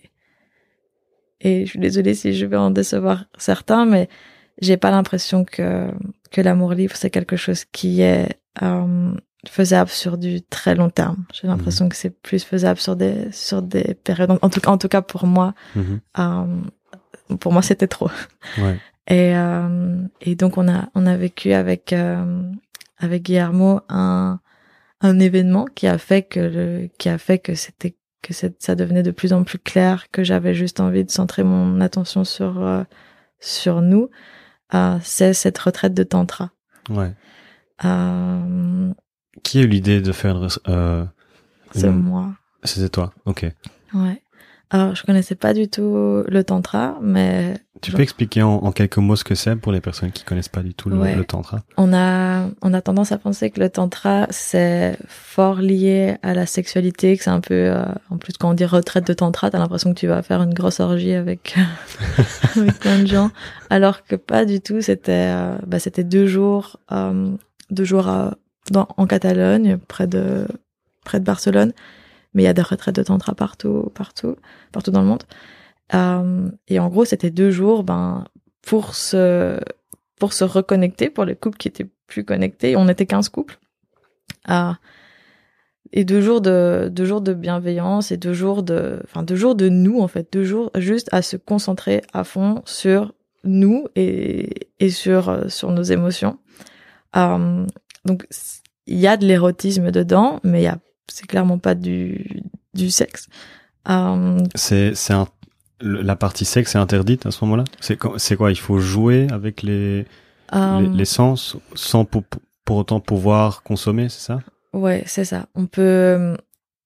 Il y a de l'érotisme, donc il y a du toucher, mais évidemment, il y a, il y a, il y a pas d'orgasme et il n'y a pas de toucher sur- sur les parties génitales. Ok. Euh, ça va être, euh, ça va être beaucoup de massage, beaucoup de se regarder dans les yeux, beaucoup de synchronicité de la respiration. J'adore. C'était, c'était vraiment très, très, très, très beau, très, très, très fort. On était 15 couples, donc on était 30. On était dans une grande salle, dans une, euh, dans une, on appelle ça une masia en espagnol, genre une, une maison, une grande maison de campagne. Et euh, bon, après, il y avait tout, euh, tout le setup, toute l'ambiance. La, la personne qui organisait la, la retraite était, euh, enfin, avait beaucoup d'expérience là-dedans. Il faut imaginer euh, 15 couples dans une vraiment une grande salle. Il faut pas penser qu'il y avait euh, qu'on était euh, tous les uns sur les autres. On avait vraiment tout l'espace euh, possible pour euh, bah, vraiment se centrer juste sur euh, sur notre partenaire. Il y avait la musique parfaite, la la luminosité parfaite. On était sur des petits matelas avec des petits coussins, des petites couvertures. Et en fait, en fait, à quel moment on prend juste juste euh, deux jours dans son. Enfin, moi, moi, ça m'était jamais arrivé auparavant de consacrer deux jours juste à mon couple et à ma connexion avec mon partenaire. C'était En général, c'est une soirée, tu te fais une petite soirée massage, Voilà. et puis après, euh, le Ouais. quotidien reprend le lendemain, quoi. Ouais, ouais, clairement. On était le couple le plus jeune. La plupart des couples euh, avaient clairement l'âge de mes parents, entre 50 et 60 ans. D'ailleurs, euh, ben, plusieurs personnes nous ont demandé, mais qu'est-ce qu'on fait déjà là? Pourquoi est-ce qu'on fait du tantra maintenant? Euh, Donc, j'ai eu l'impression que la plupart des couples venaient pour se reconnecter. Et nous, on y allait juste... euh, Enfin, ça, ça venait de moi, mais lui était aussi hyper curieux de voir, euh, de voir euh, comment ça... Ouais, juste hyper curieux de voir comment ça, comment c'était le tantra. Et clairement, on s'attendait pas à ça parce que c'était c'était hyper hyper basé sur sur nos émotions et en fait on a on a clairement passé le week-end à à pleurer à pleurer d'émotions à pleurer de joie à pleurer d'amour mais c'est bizarre de pleurer d'amour mais on se Mhm. regardait Ouais. et on était on était juste heureux et juste euh, et juste euh, enfin c'était juste beau Euh, pour te donner euh, pour te donner un exemple des des exercices qu'on faisait là-bas ben genre juste le vendredi soir, le premier exercice, c'était juste de s'asseoir, euh, s'asseoir l'un en face de l'autre et mettre notre main sur le cœur de l'autre, se regarder dans les yeux et respirer fort par la bouche. Et on a fait ça pendant environ un quart d'heure. Ben, en fait, juste ça. Sans parler Sans Genre- parler. Juste, juste respirer en se regardant dans les yeux. Mais en fait, les yeux parlent tellement de même, il se passait tellement de choses. Euh, J'adore. Quand, je rentre, j'ai envie de faire ça. Genre, euh, ça- ça tellement, tellement bien. Moi, je pense vraiment que si tous les couples s'accordaient un week-end de tantra par an, ben, je pense qu'il y aurait moins de divorces et il y aurait moins de frustration euh, dans, dans les couples, Mhm. que ce soit sexuel ou que ce soit émotionnel. Ouais. C'est hyper intéressant ce que tu dis parce que donc t'as essayé la la la partie aller voir ailleurs pour que son couple dure Mhm. et en fait t'as essayé la partie qui est se reconnecter réellement à son Mhm. couple pour éviter d'aller voir ailleurs et pour en fait faire en sorte que le, le couple perdure. Donc il y a deux écoles en fait. Et t'as testé les deux et toi Ouais. clairement t'as fait ton choix apparemment. Ouais, du coup, j'ai fait mon... Moi, c'est vraiment ça qui a été un déclic. Après, euh, je l'ai pas dit tout de suite à Guillermo, mais moi, pour moi, ce week-end, ce week-end-là, ou quelques jours après ce week-end-là, ça devenait de plus en plus clair que j'avais envie d'exclusivité, juste parce que naturellement, j'avais, j'avais juste envie de d'être avec lui. Mhm. Et euh, et donc, mais je l'ai pas dit directement. Et et puis au bout de au bout d'environ un mois, on a eu une conversation où où je lui ai demandé de où je lui ai clairement dit que j'avais envie de qu'on essaye juste tous les deux. Là, à ce moment-là, ça allait faire bientôt un an qu'on se connaissait. Et euh, et lui, euh, bah j'avoue qu'il avait pas, ça lui avait traversé l'esprit, mais lui était bien. Il aimait le fait qu'on faisait les choses différemment. Moi aussi, j'a- j'aimais beaucoup, j'aimais beaucoup le fait qu'on se challengeait comme ça, qu'on mette de côté notre ego et que, en fait, quand on y réfléchit, on est tous en train de reproduire un schéma alors que, alors qu'on voit que les gens, ah, que ce soit, que ce soit nos parents ou nos potes, enfin, moi, j'ai plein d'exemples de couples qui vont droit, qui vont droit dans le mur et de, on a plein d'exemples de comment on n'a pas envie d'être, mais pourtant, on fait tous la même chose Mhm. alors que alors que c'est je pense que c'est juste la société qui veut ça Et est-ce que tu as l'impression que justement retrouver un couple exclusif, c'était retourner dans ce moule qui est un peu dicté par le, la société actuellement? Ou Ben, est-ce- ouais. Toi, c'était ton choix de retourner là-dedans au final? Ouais, moi c'était mon choix. Et lui, il a eu un peu l'impression qu'on qu'on abandonnait, tu sais, qu'on tirait, qu'on tirait l'éponge. Ouais, que c'était un peu un échec. Euh, du coup, bah, je veux pas dire que c'était hyper facile. hein. Les, les premières semaines, c'était aussi euh, un petit peu challengeant. Mais depuis, euh, depuis qu'on a pris ces décisions, en fait, on essaye, on essaye de faire les choses différemment, sans, euh, en, en ayant en tout cas une exclusivité euh, sex- sexuelle l'un envers l'autre. Après, bon, comme je t'ai dit, c'est encore un, un thème qui, euh, qui est délicat pour moi, mais on essaye d'être ouvert sur le fait de pouvoir connecter avec, euh, avec d'autres personnes, Mhm. que ce soit amicalement, spirituellement, intellectuellement. On, on se rend, on se rend pas de compte, on essaye de, on se parle pas tous les jours, on se voit pas tous les jours, on essaye quand même de, de faire les choses différemment pour, euh, Mhm. pour faire perdurer euh, cette petite flamme. Ouais. Et euh, on on n'a pas, on n'a pas trop envie de vivre ensemble parce qu'on pense tous les deux qu'à partir du moment où, où on commence à vivre ensemble et on commence à plus, à plus choisir parce qu'on en a envie de voir notre partenaire, mais juste de devoir le voir parce qu'on habite ensemble, on pense pas que c'est, on pense pas que c'est hyper, euh, hyper, euh, hyper bien pour un couple. Mhm. Et euh, ouais, on essaie de faire les choses euh, différemment, mais euh, ouais. Après, c'est pas c'est pas encore hyper clair pour euh, pour moi. Je suis pas l'amour libre dans sa théorie me résonne résonne encore beaucoup. Euh, Mais est-ce que amour libre veut parce que enfin avec ce que tu me dis hein, c'est juste une réflexion qui, qui me Mhm. vient maintenant est-ce que amour libre ça veut automatiquement dire amour libre en termes de sexualité avec d'autres ou amour libre c'est simplement toi-même en tant que personne tu as besoin d'avoir ta liberté mais donc sans devoir forcément rendre de compte tu vas aller boire un verre tu vas boire un verre tu veux pas voir euh, ton copain ce jour-là tu le vois pas sans avoir d'obligation en fait vois une liberté dans ce sens-là mais qui qui qui peut très bien être tout simplement sans voir ou sans devoir être obligé de tomber amoureuse de quelqu'un d'autre pour euh, pour pouvoir l'avoir Est-ce que- Ouais, tu vois ce que je veux dire? ouais. La- L'amour libre en restant aussi des, des individuels et pas en faisant tout, tout. euh, genre le 1 plus 1 fait 2 plutôt que ben on est tous les deux à moitié parce qu'on est tout le temps ensemble ou que voilà on est au final on perd une partie de liberté donc peut-être que c'est un, un amour libre dans ce sens-là que toi tu tu recherches au final Ouais, ouais, ouais, ouais, clairement. Après, quand je compare, je compare aussi beaucoup euh, la relation amoureuse à l'amitié parce que j'ai l'impression que souvent on délaisse ou on, on considère pas assez nos amitiés comme de l'amour. Mhm. Alors que moi, sincèrement, maintenant, si on me demande si j'aime, si j'aime euh, ma meilleure pote autant que j'aime euh, mon mec, bah ouais, en fait, c'est juste, c'est deux sortes d'amour différents, mais en matière d'intensité, euh, c'est c'est un peu, c'est un peu la même chose. Et on a tendance à penser, ah, on a tendance à penser que les amitiés c'est un peu une salle d'attente avant de rencontrer la personne qui va tout faire changer, avec qui on va avoir une connexion de dingue. Alors que de l'amour, en fait, on en, on en reçoit tous les jours par nos amis Ouais. et Ouais. par notre famille. amis animaux famille Grave, ouais, grave. effet. Et euh, Ce qui permet aussi d'être, je pense, beaucoup plus équilibré. Parce que le jour où ça se finit avec euh, ton copain, ta copine, ben, automatiquement, tu as toujours l'amour de tes proches et de, donc de tes amis sur lequel tu peux te retourner. Et, euh, et donc, tu vas moins ressentir un vide. Donc, si tu as un équilibre, euh, même dans ton, que ce soit dans le sport, le travail, les potes et ton couple, si ça se finit et que tout le reste va bien, au final, tu restes relativement équilibré et au final, tu es bien avec toi-même. Ouais, Moi, c'est un peu la vision que j'ai. Complètement. Et quand quand on y réfléchit, si tu vois, on a on a tous plusieurs amis et ben on a on ressent un amour différent pour chaque ami, mais de la même intensité. Ou alors on peut prendre l'exemple de, de mes parents, par exemple. Ils m'aiment, moi et mon frère, d'un amour différent parce qu'on est deux différentes personnes, mais ils nous aiment de la même intensité. Et moi, quand j'étais dans cette relation libre, j'avais tendance à dire, ben, ouais, on peut aimer deux partenaires romantiques de la même intensité, mais différemment parce que ce sont deux personnes différentes. Mais je, je pense que, je pense que c'est quand même compatible.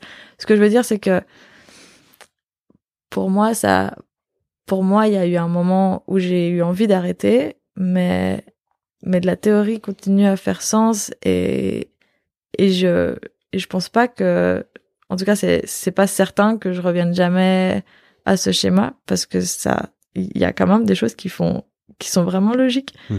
euh, dans l'amour libre. Mais je pense que là, maintenant, tout de suite, euh, j'ai aussi envie d'explorer les relations exclusives, mais de manière un petit peu alternative, en essayant Avec de se laisser de l'espace. Ouais, Ouais. voilà. Voilà. Ok. Et, et Guillermo, lui, comment est-ce qu'il l'a vécu du coup quand quand tu quand tu l'as proposé? Donc apparemment, il a accepté. Vous êtes euh, exclusif maintenant. Est-ce que lui, à- il y a certains moments, il a eu du mal, il a voulu arrêter, ou est-ce qu'il a jamais expliqué ou exprimé des des moments de, de doute par rapport à cet amour libre? Parce que allez, en tant qu'homme, et, et encore même pas, il- même- on n'est pas obligé de genrer la chose, mais en tant que personne, ça doit être très compliqué. Et donc, vous en parliez pas.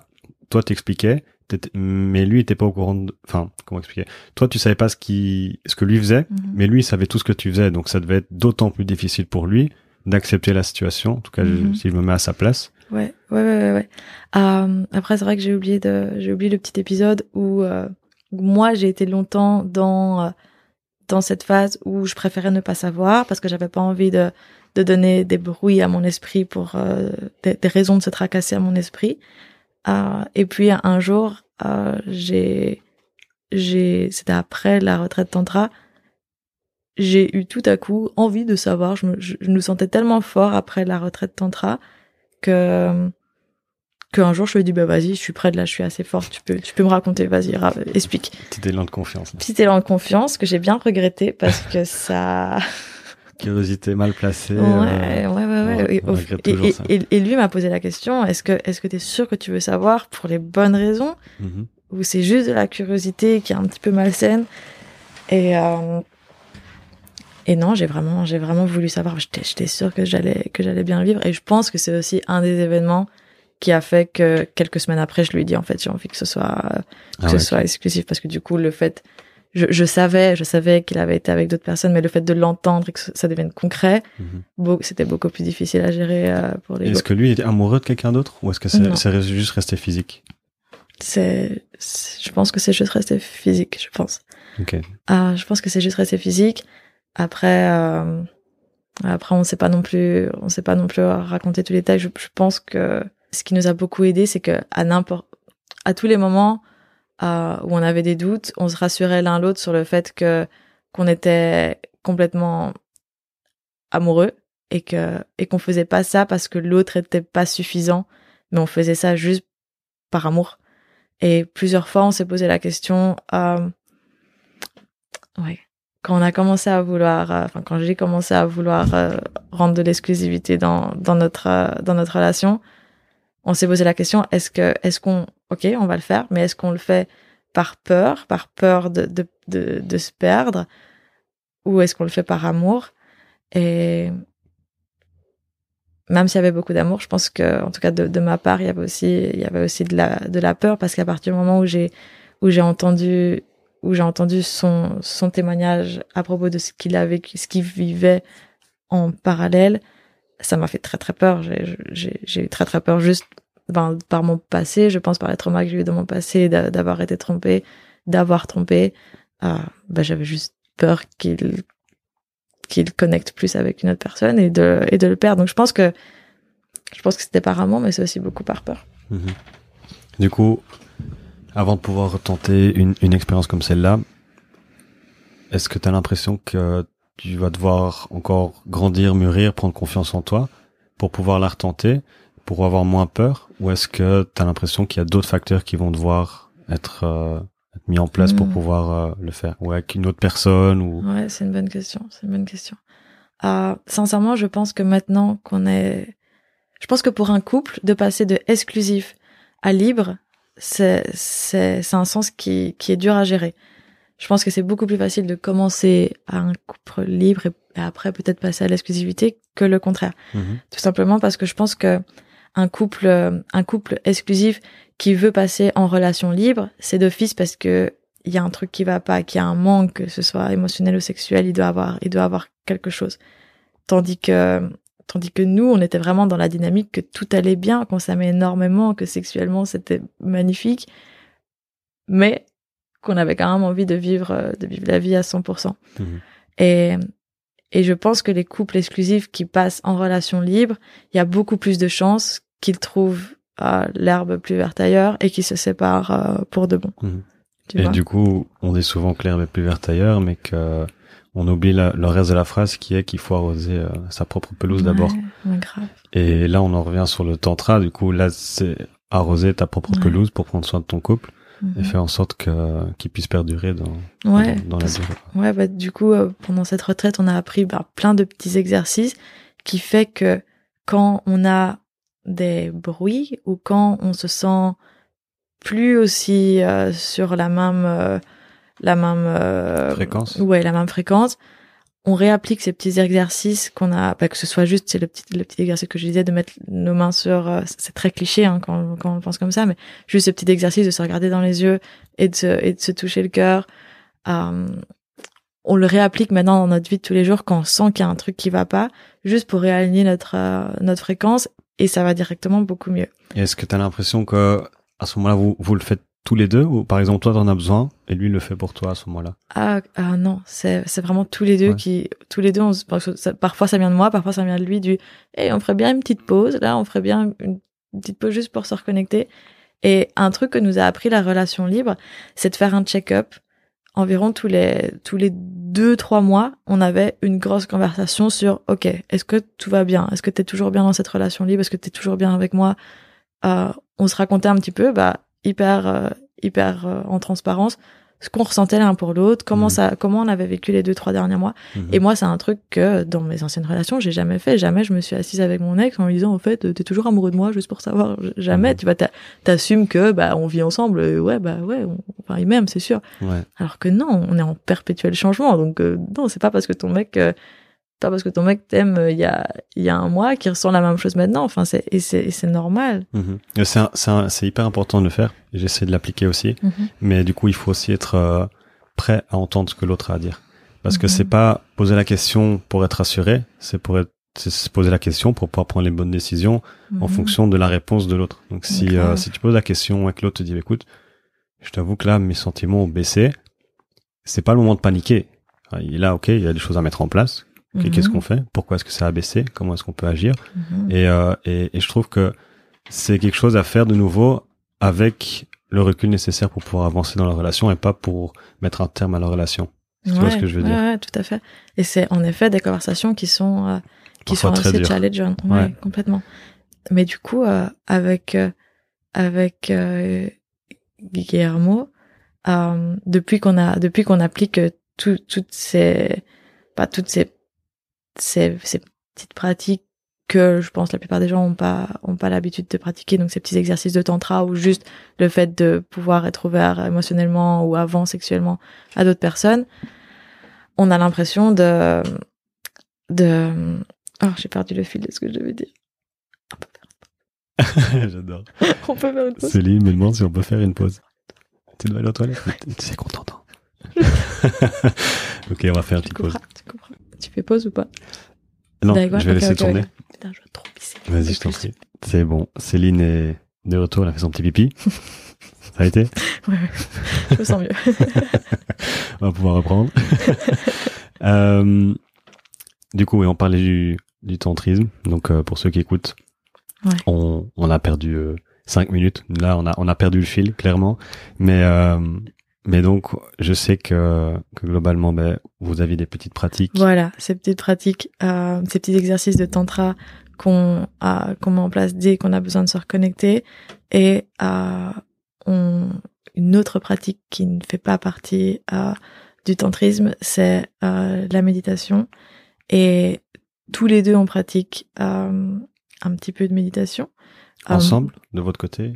Ben, C'est un rituel le matin qu'on vous réveille ou- Ben genre euh, tous les deux on en fait euh, séparément et moi j'avais un petit peu plus de mal à en faire et je voyais que lui ça lui faisait du bien.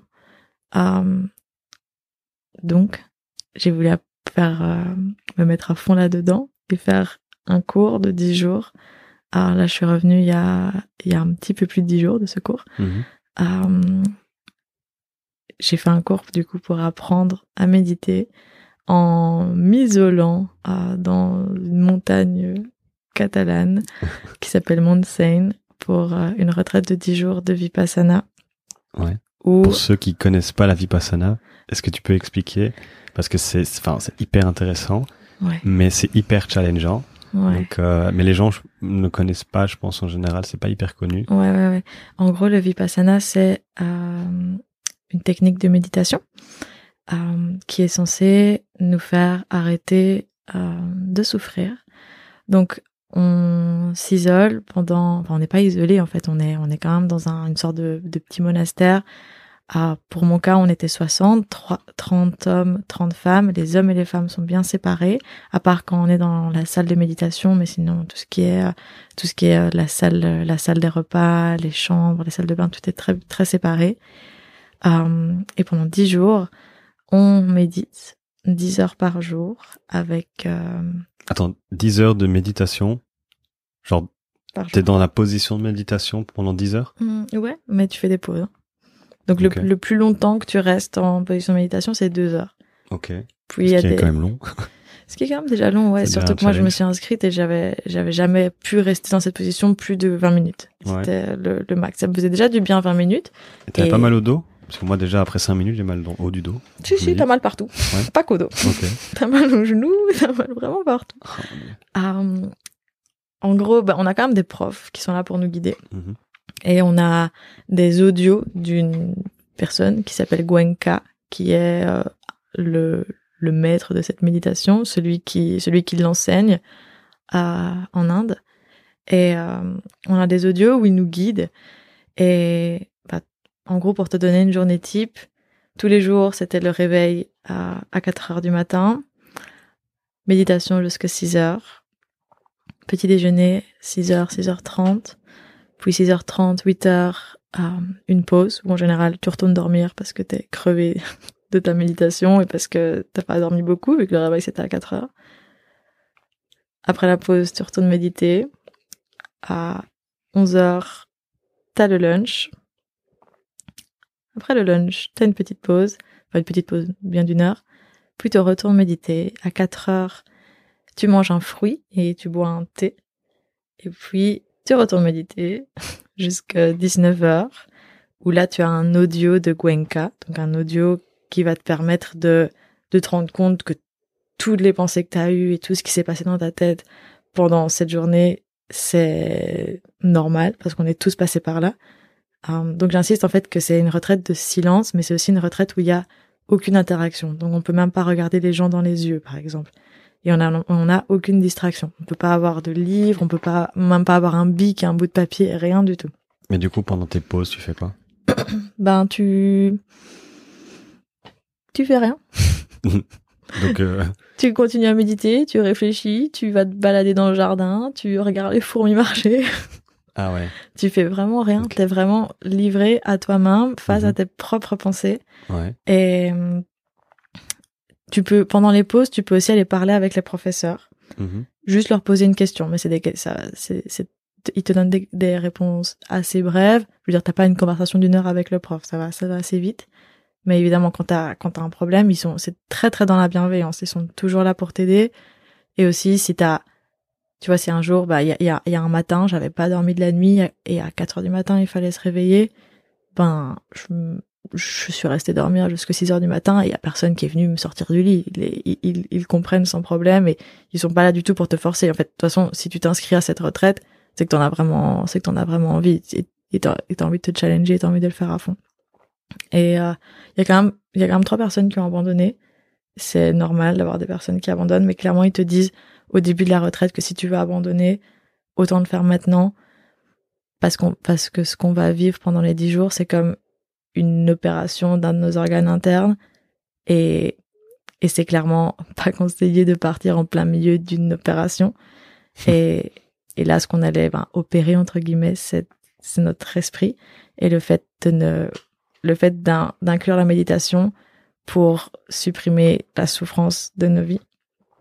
Euh, donc voilà, là, pour revenir à, à la journée type, à 19h, on a ce, cet audio de Gwenka qui dure une heure où t'es, où t'es pas mal rassuré sur euh, sur tout ce qui s'est passé dans dans ta tête pendant la journée. Ça dure Ah. combien de temps l'audio? Une heure. Ok, donc pendant une heure, t'as une interaction avec quelqu'un, mais qui n'est pas là et qui, Ouais. qui, qui est là pour te rassurer, en tout cas, sur ta journée. ouais, euh, ouais, ouais, chaque jour. Et chaque jour, ça te parlait. Et chaque jour, tu te sentais concerné par rapport à ce qu'il disait. Ouais, ouais, ouais, ouais. Et il aborde plein de thèmes philosophiques qui te font vraiment. euh, bah, en fait, ça te donne de la matière à réfléchir pendant tes pauses, quoi. Et t'as, ça te donne des. Pendant tes pauses, mais pendant tes méditations aussi, alors? En Ah, fait, pendant la méditation, bah, t'es pas censé réfléchir, t'es Ah. censé te concentrer sur ta respiration ok. et t'es censé laisser passer tes, tes pensées comme si c'était, comme si t'avais laissé une télévision allumée au fond de la pièce et pas, Un bruit de fond, en fait. ouais, un bruit de fond, ouais, et pas, et pas les laisser, euh, pas les laisser t'influ- t'influencer, quoi, pas les laisser, euh, euh, en fait, tu te rends, tu te rends compte que, tu sais, tu parlais de douleur. Moi, en tout cas, je me suis rendu compte que les jours où, euh, dans mon esprit, il y avait de la négativité, j'allais avoir beaucoup plus mal dans mes, dans mes pauses que les jours où j'étais chill dans ma tête. Mhm. Euh, et donc petit à petit, bah, tu essayes de relâcher à fond ton, ton esprit. Et eux, leur théorie, c'est que quand on a de la douleur, ils appellent ça un sankara. Et euh, c'est, en fait, ils, ils disent que, la, que tout ce qu'on a vécu dans notre vie, que ce soit euh, positif ou négatif, c'est c'est stocké dans notre corps et dans nos cellules. Et quand on ressent de la douleur, c'est un de ces, un de ces traumas, entre guillemets, qui remonte à la surface et le fait d'ignorer cette douleur et de juste l'accepter, de juste l'observer et de pas de pas réagir, de pas rentrer dans une colère, de pas rentrer dans dans dans de l'anxiété, ça fait que bah ça fait qu'ensuite dans dans la vie, on peut mettre ça en pratique et quand on a une une situation challengeante, on arrive à à l'observer, à être à, à Avoir du recul. oui, avoir du recul, à réagir de manière calme et, et à laisser passer. Ok. J'ai plein de questions. Je sais pas par où commencer. euh, parce que c'est un sujet qui avait été abordé là pendant les 48 dernières heures. J'essaie de boucher les oreilles de nouveau parce que Mhm. ça m'intéressait trop et en même temps je voulais, je voulais en parler maintenant. Euh, déjà, qu'est-ce qui t'a motivé à aller, euh, Ouais. à aller à la Vipassana? Ok. Ben, c'est vraiment le fait d'avoir des gens autour de moi qui, qui méditaient de manière régulière et, et de voir le bien, le bien que ça leur faisait. Mhm. J'étais, j'étais curieuse et, et un peu envieuse de ça. J'avais envie que ça, que ça, enfin, Ça de- te parle autant qu'à eux. en fait. Ouais, exactement. Et, euh, et en fait, il y a plein de, il y a plein de signes. euh, Il y a, en gros, j'entends parler du vipassana depuis avant que je vienne vivre à Barcelone. J'avais rencontré une personne par hasard en voyageant en Australie qui, qui revenait d'un vipassana. Et cette fille m'avait parlé de son, ex- de son expérience que j'avais trouvé complètement hallucinante. Enfin, je me, je me suis vraiment demandé comment, comment, euh, comment elle était en arrivée là, comment elle avait réussi à faire ça, à rester euh, des heures sans bouger, à pas avoir d'interaction, pas avoir de téléphone, pas euh, avoir aucune distraction. Enfin, je trouvais ça hyper impressionnant. Et puis, bah, petit à petit, donc ça, là, ça va faire cinq ans que petit à petit, euh, dans ma vie, j'ai rencontré plein de gens qui ont fait le vipassana, alors que c'est Ah ouais. pas, c'est pas hyper commun. Ouais, Enfin, non, en général, clairement- tu, clairement pas. clairement pas. Et, et j'ai rencontré pas mal de gens. Et, et donc, j'ai- ça en tête depuis longtemps. En même temps, ça, ça vend pas du, enfin, ça vend pas de rêve. Il faut vraiment être, je pense, dans la dynamique de vouloir y aller. Parce que quand tu dis à quelqu'un, je vais prendre 10 jours de congé pour aller parler avec personne, voir personne, euh, et faire rien, Mhm, globalement. mhm, Euh, parce que c'est, je trouve qu'il y a une grosse différence entre ne rien faire et choisir de faire rien. Euh, bah, ça vend pas du rêve, je pense, pour plein de gens, quoi. mhm. Donc, il En faut vraiment fait, être euh, motivé. En fait, euh, on dit que pour être euh, épanoui et pour être en paix avec son esprit, ça vaut plus la peine de faire 10 jours de vipassana que partir Mhm. 10 jours dans un hôtel euh, en Grèce et, euh, et juste... in euh, et manger. Exactement, Au ping-pong. exactement. Mhm. Et, euh, et donc moi, j'ai, moi, j'ai- j'étais surtout, j'étais surtout hyper curieuse et franchement, je le, je le conseille, cette expérience, c'était... Mhm. Enfin, à, à quel moment de notre vie on prend 10 jours juste pour mettre de l'ordre dans nos pensées et juste pour soi-même. Enfin, c'était une expérience de dingue. D'ailleurs, euh, après la retraite, il m'a fallu, euh, il m'a fallu une semaine pour, j'étais sur un nuage, il m'a fallu une semaine pour, euh, pour réatterrir. Je me sentais complètement déconnectée. Genre, je revoyais mes potes, mais j'étais complètement déconnectée de ce qu'ils étaient en train de se passer, de ce qu'ils étaient en train de se dire. T'es au ralenti, en J'étais fait. au ralenti, vraiment au ralenti. Et, euh, et je pense que j'ai essayé de me forcer un peu à aller, à aller vite, à reprendre vite le, le, le travail, les relations sociales, retourner vite, euh, pratiquer, enfin retourner vite dans ma vraie vie. Et euh, Surtout avec les réseaux, enfin, t'es es relativement actif sur les réseaux, t'avais prévenu pendant 10 jours, moi, je je serai pas là. vrai, ouais. Du coup, après 10 jours, t'étais un peu obligé de reprendre ta communauté, etc. C'est vrai. Ah, j'ai euh, les, les deux premiers jours, j'ai j'ai un peu nié. J'ai je suis pas revenue sur euh, ni sur Instagram ni sur WhatsApp. J'avais plein de messages, mais euh, je- ça me donnait de l'anxiété juste à voir tous les messages. Euh, enfin, des messages de groupe ou enfin bref, je, je devais juste checker tout, mais ça me je repoussais un peu ce moment. Et après après deux jours d'être rentrée, je prends mon ascenseur, enfin je prends l'ascenseur et je reste bloquée dans l'ascenseur. Et là, je me dis bon, ça c'est un signe. J'ai que Mhm. ça à faire là. Et donc j'ai j'ai ouvert euh, j'ai ouvert Instagram, j'ai ouvert WhatsApp et j'ai commencé à répondre euh, à répondre à tout et à, et à, et à revenir petit à petit sur euh, sur les réseaux. Mais j'ai dû encore une fois me faire, enfin enfin l'univers m'a fait faire vi- violence. euh. C'est marrant parce qu'à ce moment-là, t'avais, enfin, dans ma vision des choses, t'avais Mhm. deux options. C'était un moment pour méditer dans l'ascenseur, Hmm. que le, qu'on va dire que l'univers t'accordait, Ouais ouais, ou ouais, de reprendre les réseaux sociaux. Ouais, mais en fait, j'ai repris une pratique de méditation où je médite tous les matins environ 30 Ok. minutes. Donc et pas besoin de l'ascenseur. Et du coup, pas besoin de l'ascenseur. Et puis c'était un petit peu, enfin, en tout cas, moi, moi, ça me, ça me, ça me fait beaucoup euh, euh, la pièce dans laquelle je suis dans, pour méditer. Enfin, j'ai vraiment besoin qu'il y ait une lumière tamisée, que je sois dans un endroit confortable, que j'ai mon petit coussin de méditation qui fasse assez chaud. Euh, je pourrais pas méditer euh, comme ça. euh, et même, je Mhm. pourrais pas méditer dans, dans un, même dehors. Je pense que même dehors, j'arriverais pas à méditer. Il y aurait trop de trucs, euh, qui- trop de bruit, trop de trucs euh, qui se passent. Et là-bas, ça se passe comment? Enfin, je veux dire, est-ce que t'as ta chaleur? Est-ce que c'est tamisé Est-ce que enfin, Euh, dans la salle de méditation, ouais, dans la salle, de ils te donnent des, des coussins, des couvertures, euh, il fait chaud, il y a une ambiance très bien, très bienveillante. Mais, euh, mais par contre, moi, j'ai eu très froid, j'ai, j'ai pas beaucoup mangé. Moi, au niveau confort, c'était pas, c'était pas, c'était pas hyper, euh, hyper facile. Mais, euh, mais ouais, j'avais, j'avais quand même créé euh, mon petit, tu sais, pour le Covid, on avait chacun sa petite place dans la salle de méditation et j'avais quand même mon petit cocon. J'ai quand même besoin d'avoir ce petit, euh, hmm, ce petit endroit où me retrouver. ouais. Ok. Et est-ce que, enfin, t'as l'impression qu'il faut avoir un certain background de méditation avant de pouvoir y aller? Ou tu peux, peux te lancer un challenge et te dire bon voilà, je médite pas souvent, Ouais. mais là maintenant j'y vais et je prends 10 jours et je me Ouais. fais violence. Clairement, il faut pas avoir de background parce qu'en fait, dès que tu arrives là-bas, ils te disent tous ceux qui ont déjà une pratique de méditation, vous pouvez l'oublier parce que ça, c'est une pratique complètement différente qu'on va qu'on va qu'on va commencer.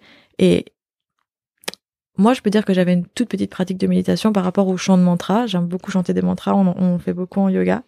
Et, et ils demandent vraiment ben, d'oublier d'oublier cette manière de méditer, de faire vraiment abstraction de ça et de recommencer à zéro comme si on n'avait jamais médité et comme ben et, et juste découvrir découvrir cette euh, cette nouvelle technique de méditation. Donc je pense clairement qu'en n'ayant jamais médité, euh, ça passe. Et d'ailleurs, il y avait beaucoup de gens qui avaient jamais médité. Ah, ok. Ouais.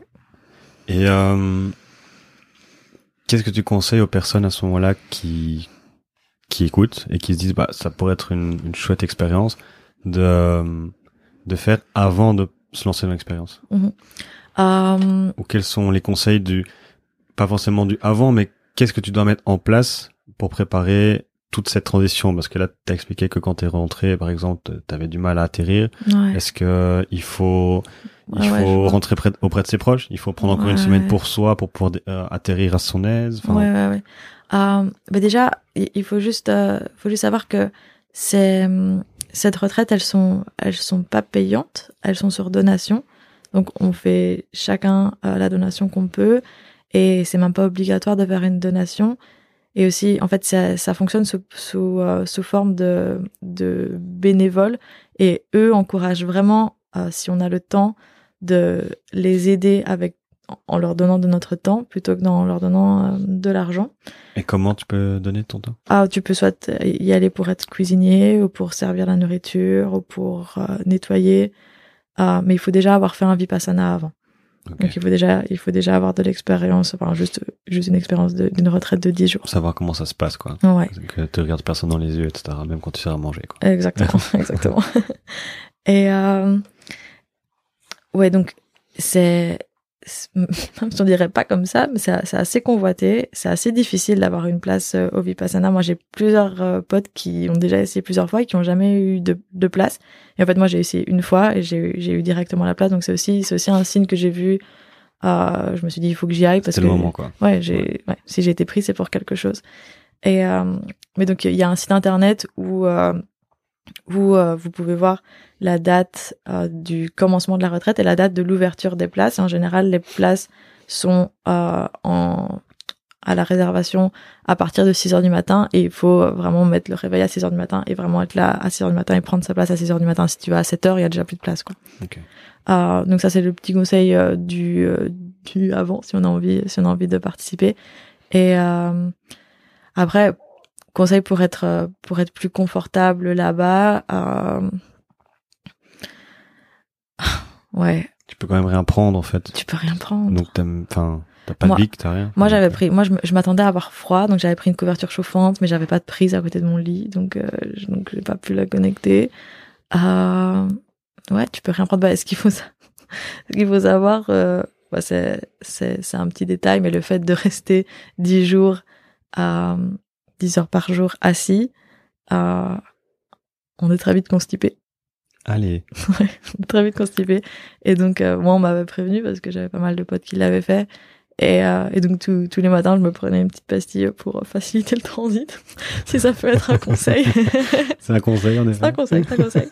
Et, euh, et pour le, et ouais, et pour le après, euh, ouais, on en, on en parlait. Moi, je, je conseille pas nécessairement de le faire dans un pays qui est pas le sien même si euh, c'est peut-être un peu plus euh, glamour de se dire euh, j'ai fait Vipassana en Inde ou moi je conseille vraiment de, de le faire chez soi. Il y, en a dans tous les pays du monde et moi je conseille qu'après le Vipassana on rentre chez soi auprès de ses proches pour enfin en fait on a juste on a juste envie d'être après après Vipassana on a juste envie d'être à la maison en fait. Hmm.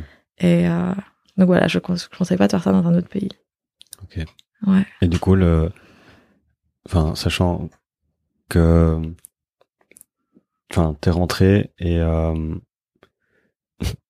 et en fait, on, est parti sur le sujet de Vipassana mm-hmm. avec Guillermo. Ouais. Euh, il fait la méditation, t'en fais aussi. Comment est-ce que vous avez euh, réagi par rapport à cette retraite quand vous êtes retrouvés? Comment est-ce que vous l'appliquez dans votre quotidien actuellement Ouais, ouais, ouais. ou plutôt toi par rapport à lui Ouais. Euh, ça a été. Euh, bah, après, ça fait pas, ça fait, ça fait, même pas deux semaines que je suis rentrée. Ou aujourd'hui, aujourd'hui, ça fait deux semaines ah que je suis rentrée. Ah, ça fait deux semaines. C'était dimanche il y a deux semaines. Du coup, il n'y a pas encore énormément de recul. Il n'y a pas, il y a pas encore énormément de recul, mais ça nous a fait. Euh, en fait, ça fait, ça fait du bien parce que quand on y réfléchit aussi, à quel moment est-ce qu'on passe dix jours sans aucun contact avec avec son partenaire, ça arrive quasiment jamais. Tu vas à quoi. Ouais, c'est vrai. Et, tu sais que plusieurs fois, plusieurs fois, j'ai pensé pendant la vie, pendant la plusieurs fois, je me disais putain, oui, quand je voyais les gens, euh, parce que je t'ai dit, il y a trois personnes qui ont abandonné. Quand ils partaient, j'avais l'impression parfois qu'ils avaient été éliminés du jeu. Denis était ouais, Mais euh, ouais, ça, ça arrive, ça arrive jamais. Et en fait, nous, euh, nous là, en tout cas, ces, ces deux dernières semaines, on a l'impression d'avoir d'avoir euh, fait un peu une pause dans le temps dans, dans notre relation et là d'être reparti euh, sur euh, sur sur de bonnes bases et tout, même, si lui n'a pas vécu une expérience comme la mienne bah ça, ça lui a laissé aussi beaucoup de temps de, de réfléchir à parce que du coup ça faisait juste trois quatre mois qu'on était dans une relation exclusive. Et tous les deux, je pense, ça nous a laissé euh, du temps de penser euh, est-ce que est-ce qu'on est bien dans cette relation exclusive? Est-ce que c'est ce qu'on veut? Et est-ce qu'on est prêt à aller peut-être au, next step? Et, euh, heureusement, on a tous les deux eu les mêmes euh, tous les deux eu les mêmes pensées et tous les deux, on, a l'impression d'avoir fait un pas en avant dans notre dans notre relation et de et que ça nous a apporté beaucoup beaucoup de paix parce que moi j'ai vu que j'ai vu qu'il était il était très souvent dans mes pensées et lui a remarqué aussi qu'il était très souvent que j'étais très souvent dans les siennes. Et et en fait on se pose du coup euh, beaucoup moins de questions à propos de tout ce qui est euh, tout ce qui est amour libre. Parce mmh. que là pour l'instant c'est pas un sujet de de retourner euh, à ce schéma là parce qu'en fait on on est bien sans pour mmh. pour l'instant. Et du coup en gros, vous allez continuer à avoir un amour exclusif en arrosant votre propre gazon, du coup. Ouais. Et, euh, et en faisant, je suppose, une fois par an, euh, Ouais, un- ce- une session cool, de, de tantrisme. Cool. Et si maintenant vous êtes amené à, à avoir une routine qui s'installe et qui est peut-être euh, moins moins dans ce que vous recherchiez, peut-être réinstaurer Ouais. l'amour libre pour peut-être de nouveau repartir sur une relation qui qui est qui est qui est pas libre, Ouais, complètement, complètement. Mais en tout cas, sans avoir de plan précis quoi. Je veux dire. ouais, ouais, ouais. Mais vraiment toujours, euh, je pense que, je pense que euh, on a bien, on a bien compris le fait de que de faire des check-up dans un couple c'est important et Mhm. qu'il n'y a pas de, qu'en fait on est en perpétuel changement et que et qu'il y a- rien qui est jamais acquis et Mhm. Et, et oui, on s'aime maintenant, mais, mais c'est possible qu'un jour on s'aime plus. Et oui, on, on veut être ensemble maintenant, et c'est possible qu'un jour, ben, on a envie d'être avec d'autres personnes. Et, et c'est ok, et c'est la vie. Et, et au final, c'est, c'est beau. Moment présent quoi. Ouais, juste vivre dans le moment présent. Ouais. Mais euh, c'est intéressant parce que le, le fait de revenir de, de Vipassana, j'ai l'impression qu'en fait, t'étais, t'étais d'un coup mieux avec toi-même aussi.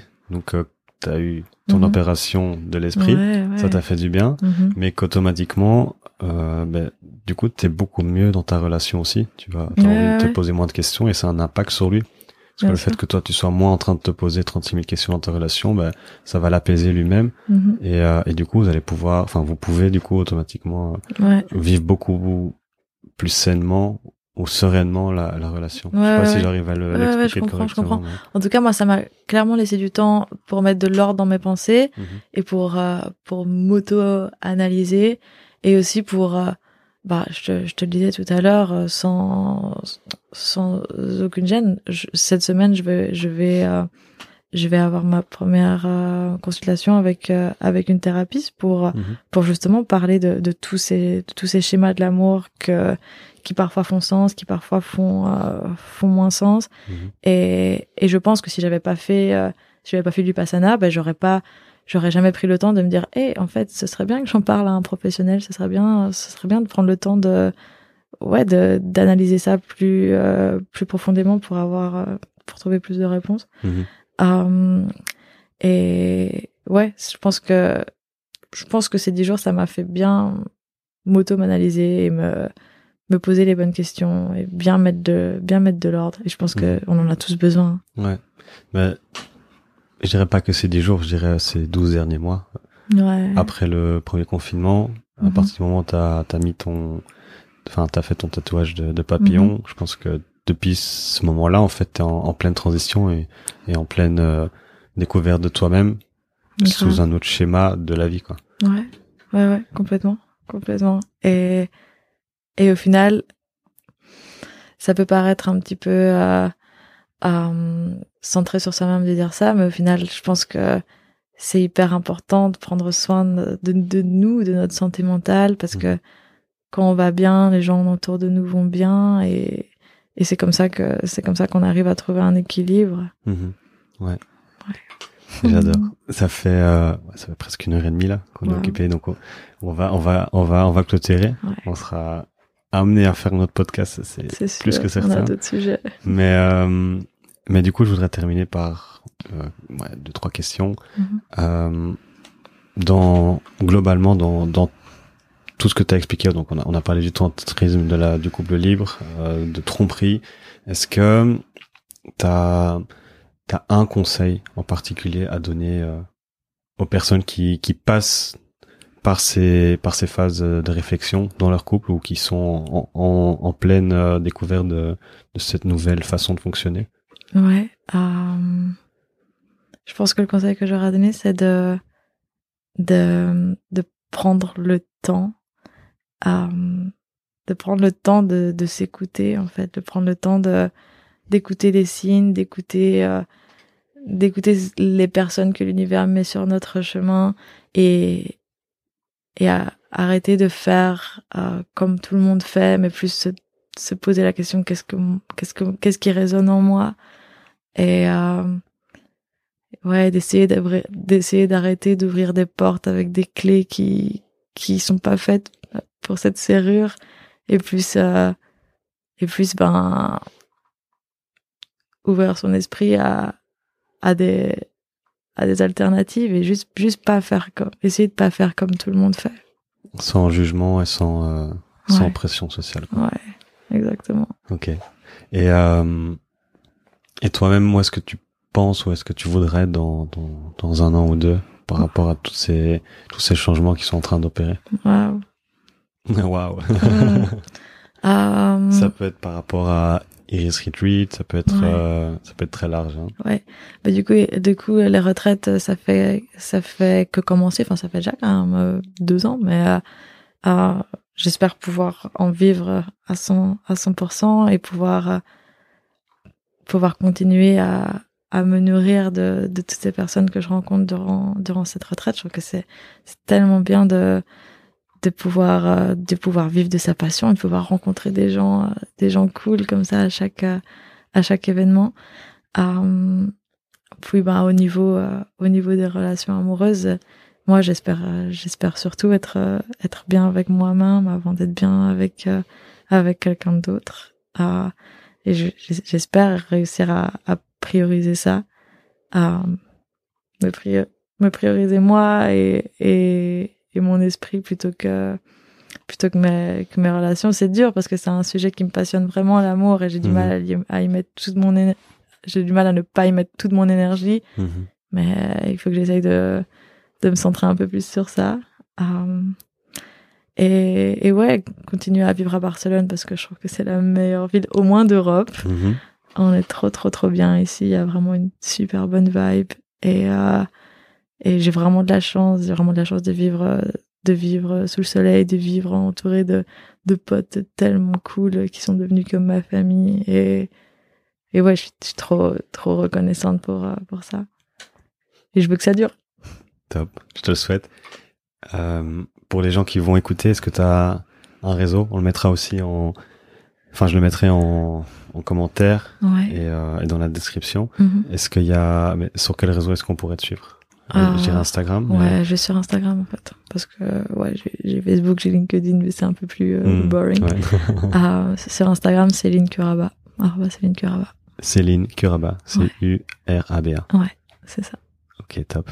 Merci beaucoup. Franchement, j'ai trop kiffé. Oh, merci à toi. Euh, J'aimerais bien maintenant faire un podcast où je te pose les mêmes questions. C'est vrai, mais ouais, tu te vas en soi. on, en, on en parlera. On en Ouais, parlera. et on en a déjà parlé, donc tu connais un peu Ouais, mon point de ouais, vue. Ouais, c'est vrai. Et, euh, et en, en vrai de vrai, tu sais très bien que mon ma façon de penser rejoint Ouais. énormément la tienne. Donc Mhm. euh, c'est c'est ça qui était, enfin qui a fait un- qui a fait un, un gros match aussi. Mhm. Et euh, et ouais, l'alter ego là de Ouais. Qu'on a qu'on a trouvé, c'est En c'est- 48 heures. Ouais, c'est c'est un truc de fou. Pour, vrai. euh, pour la petite anecdote, dès que Céline expliquait un truc sur euh, sa façon de fonctionner ou de penser ou de faire, euh, j'étais là, mais merde, mais, mais, mais moi c'est la même. Mais on se tape un fou rire à chaque fois. À chaque fois, mais j'étais là, mais qu'est-ce qui se passe? C'est un truc de fou. Ouais. Donc, euh, donc oui, oui, mais c'est marrant parce que justement dans, dans les podcasts, c'est vraiment un moment où je, je suis en train de faire une, une écoute active et, et je parle pas de moi et j'écoute vraiment la la vie des des, des autres et, et, et ça me passionne en fait, ça me passionne de comprendre le fonctionnement des des personnes qui m'entourent et de, de personnes qui sont justement euh, passées par des changements et des, des des façons de fonctionner qui qui ont bouleversé leur vie. Mais euh, en effet, moi aussi j'ai des choses comme ça, sauf que c'est c'est pas le moment. c'est pour un autre épisode. un jour, j'aurai peut-être un podcast, enfin Ouais. quelqu'un qui podcastera. Grave. Et je pense que de temps en temps, je vais faire des petits épisodes off de peut-être 5-10 minutes où je où j'explique un peu ma Ton ma vision et ma façon de fonctionner et, et les changements qui s'opèrent euh, sur moi-même dans dans mon quotidien. Bien Parce qu'il y a des choses que tu as expliquées que j'ai moi-même déjà vécu aussi et, et, et des choses mais- maintenant aussi que j'ai envie de tester comme le, le tantrisme là, le-. Laurie qui écoutera ce podcast, euh, je- elle, elle va pas avoir le choix. Et la, petite main sur le cœur pendant 15 minutes, moi je, moi je suis, moi je suis trop chaud. J'adore ce Mais genre de ouais. choses-là. Et, je sais que, ouais, je sais qu'elle sera, elle sera hyper ouverte Ouais. parce qu'on est, on est, on est totalement dans, dans ces mêmes vibes. ça, et ouais. du coup, euh, ouais, un jour tu Ouais. pourras me poser toutes les questions. Ouais, Ou bien dès que j'appuie sur stop, ici, tu vas me bombarder. En tout cas, merci beaucoup. Et, Merci euh, et, et ben, au revoir tout le monde. Salut, merci pour l'écoute.